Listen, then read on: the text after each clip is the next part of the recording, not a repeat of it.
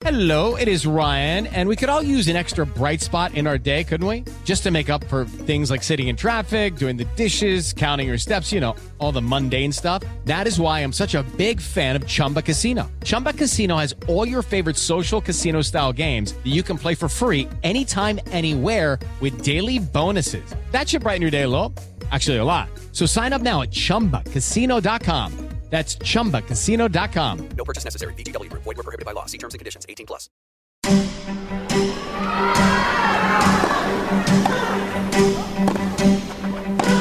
game.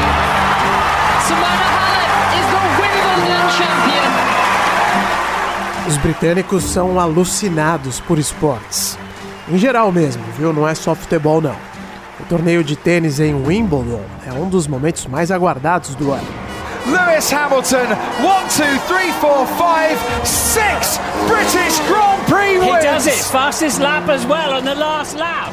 O Grande Prêmio de Fórmula 1 em Silverstone, que fica aqui perto de Londres, uma hora e meia de carro, mais ou menos, é outra data importante também. David Silver here, 1 0 Manchester City. Assim como as finais da FA Cup, Copa da Inglaterra, no lendário estádio de Wembley. Top edge, taken. Judah takes the catch. Alex Judah, an easy catch. Ou as disputas de cricket no Lord's Ground, no sofisticado bairro de St. John's Wood, também aqui em Londres. Todos esses eventos são uma grande festa para os britânicos durante o verão.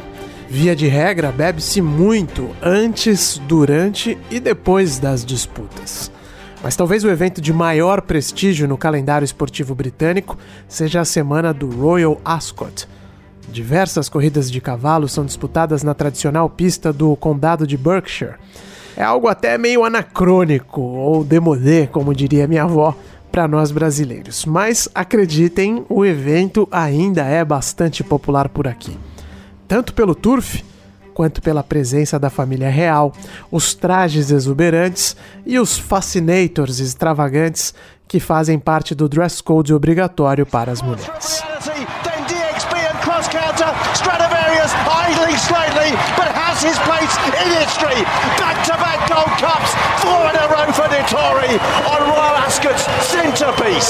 DXB and in in Master of Reality and cross counter, they are involved. Esse ano, no entanto, a estação de Waterloo, aqui em Londres, não vai presenciar as multidões que saem impecáveis da cidade e voltam horas mais tarde de Ascot com muitas e muitas taças de espumante na cabeça. A semana mais pomposa do turf britânico não foi cancelada, como o Wimbledon, mas as corridas serão realizadas a portas fechadas, o que na prática corta pelo menos metade de toda a diversão. Só que a outra metade envolve um aspecto que também é muito tradicional na vida dos britânicos: as apostas.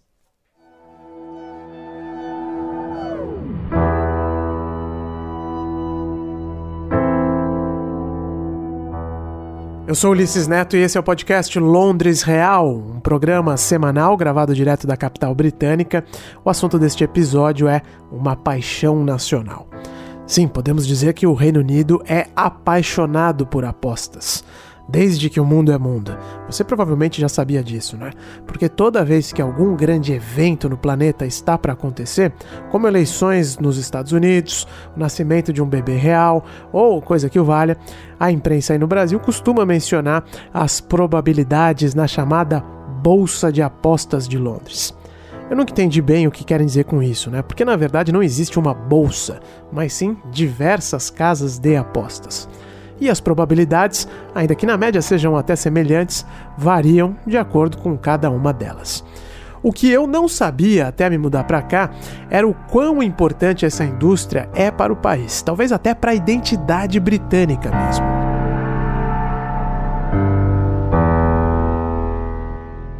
Aqui em Londres, todo bairro tem a sua High Street, que é a rua principal do comércio.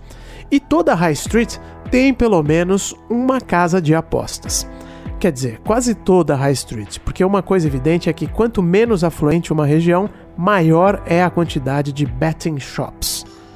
É verdade que a indústria mudou muito nos últimos anos, mas as betting shops ou casas de apostas ainda seguem firme e forte mesmo com os apostadores cada vez mais ligados nos aplicativos e também nas apostas pela internet. Eu não vou me aprofundar na questão moral relacionada a este tema, cada um decida o que acha melhor ou não em relação a isso.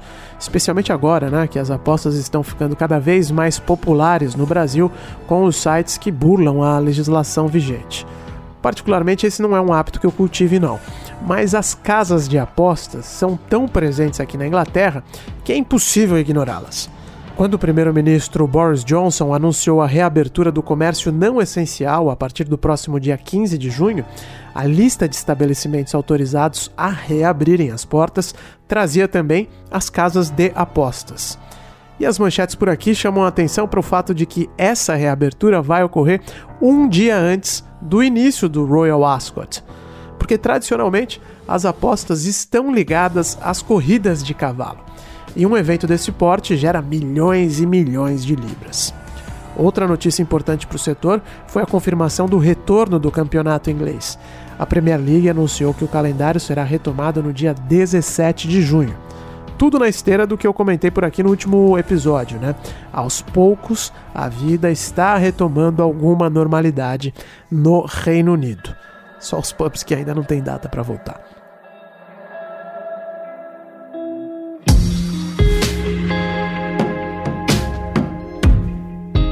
Enfim, aposta nunca foi a minha praia, como eu disse, mas ainda assim, essas casas sempre me intrigaram pelo fato de serem tão disseminadas por aqui. E também porque, embora seja algo bastante comum na sociedade britânica, parte da identidade local mesmo, elas não são algo que o país se orgulhe necessariamente. Por dentro, uma casa de apostas nem é tão diferente assim de uma lotérica no Brasil. Na verdade, imagine uma lotérica, mas com um público ali na maioria homens mesmo, televisões mostrando corridas de cavalo, resultados de vários esportes e aquelas máquinas de caça-níquel. É mais ou menos isso. Móveis de fórmica sem muito estilo, luz branca e gente concentrada no que vai gastar o suado dinheiro. Em resumo, é esse o cenário mas tem quem goste, e aliás, é muita gente. Na verdade, o ambiente não é assim à toa, né? Faz parte de uma tradição imposta pelo governo para tornar uma casa de apostas o menos atraente possível. Até 1961, elas eram proibidas por aqui. Só os hipódromos podiam receber apostas nos dias de corrida. Mas quando a lei mudou, as betting shops foram montadas para serem um lugar bem estéril mesmo. Ainda assim, havia um ar de novidade grande para quem não frequentava as pistas do país. When betting shop came and Rab Butler, the um, Tory Home Secretary, introduced betting shops in 1961. Essa é a voz do finado John McCurrick, Nessa entrevista para o canal Star Sports, o extravagante comentarista de corridas de cavalo lembrava da primeira vez em que ele entrou em uma casa de apostas em 1961, logo depois da mudança da lei por aqui. Ele descreve a cena em um book da Dover Street, uma rua famosa em Mayfair. So went up these rickety stairs and the place was heaving. I'd never really heard a commentary, never heard a proper commentary. McKirrick subiu umas escadas caindo aos pedaços e chegou em um salão lotado, cheio de fumaça de cigarro e com o som da transmissão de uma corrida de cavalos. Ele disse que nunca tinha ouvido esse som antes na vida, justamente porque também nunca tinha ido até um hipódromo. Hoje em dia, claro, não se fuma mais dentro das casas de apostas, mas elas continuam sendo um lugar onde quem não tem TV a cabo, com os pacotes de futebol, por exemplo, ou que não quer ir até uma corrida de cavalo, pode acompanhar os eventos ao vivo. Então, mesmo não sendo nada atraentes do lado de fora, as casas de apostas continuam tendo até uma certa aura de emoção e risco em torno delas. Talvez esse seja um dos apelos né, para quem gosta de apostar, eu imagino. Agora, é fato que se as casas de apostas continuam presentes nas high streets britânicas, se as grandes empresas do setor são onipresentes nos anúncios de televisão e jornal, até nas camisetas de clubes de futebol, também é fato que existem muitos questionamentos sobre os impactos delas na sociedade. Porque é inegável que, se para a maioria apostar é apenas uma diversão como outra qualquer, para alguns ela é um problema sério.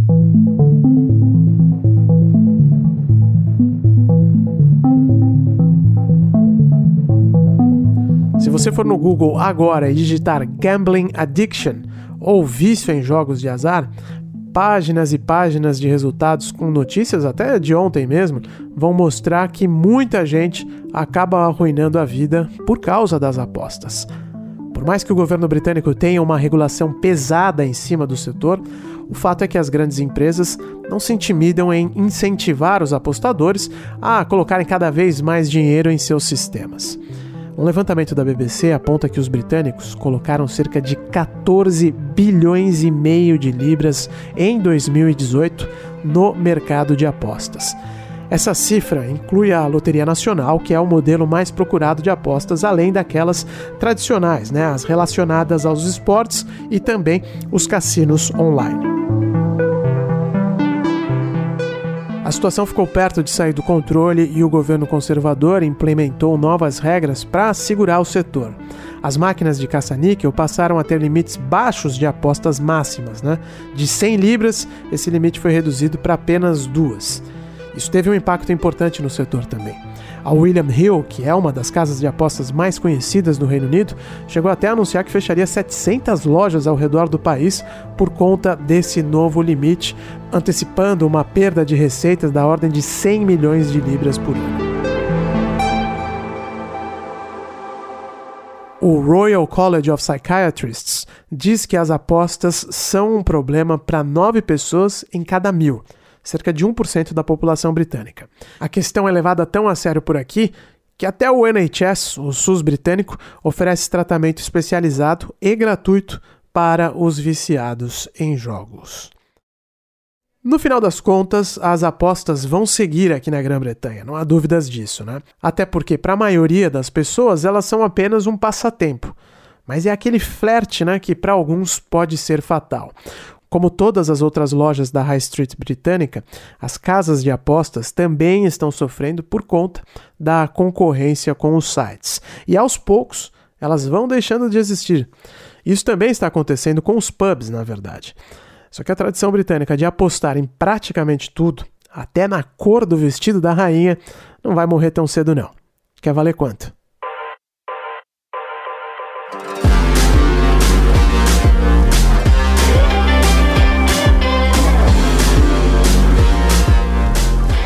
O Londres Real é um podcast semanal da Jovem Pan. Na próxima sexta-feira, eu, Ulisses Neto, volto com outro assunto.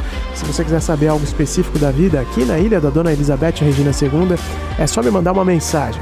No Twitter você me encontra no arroba Ulisses Neto e no Instagram no arroba Londres Real. Abraço, até a semana que vem.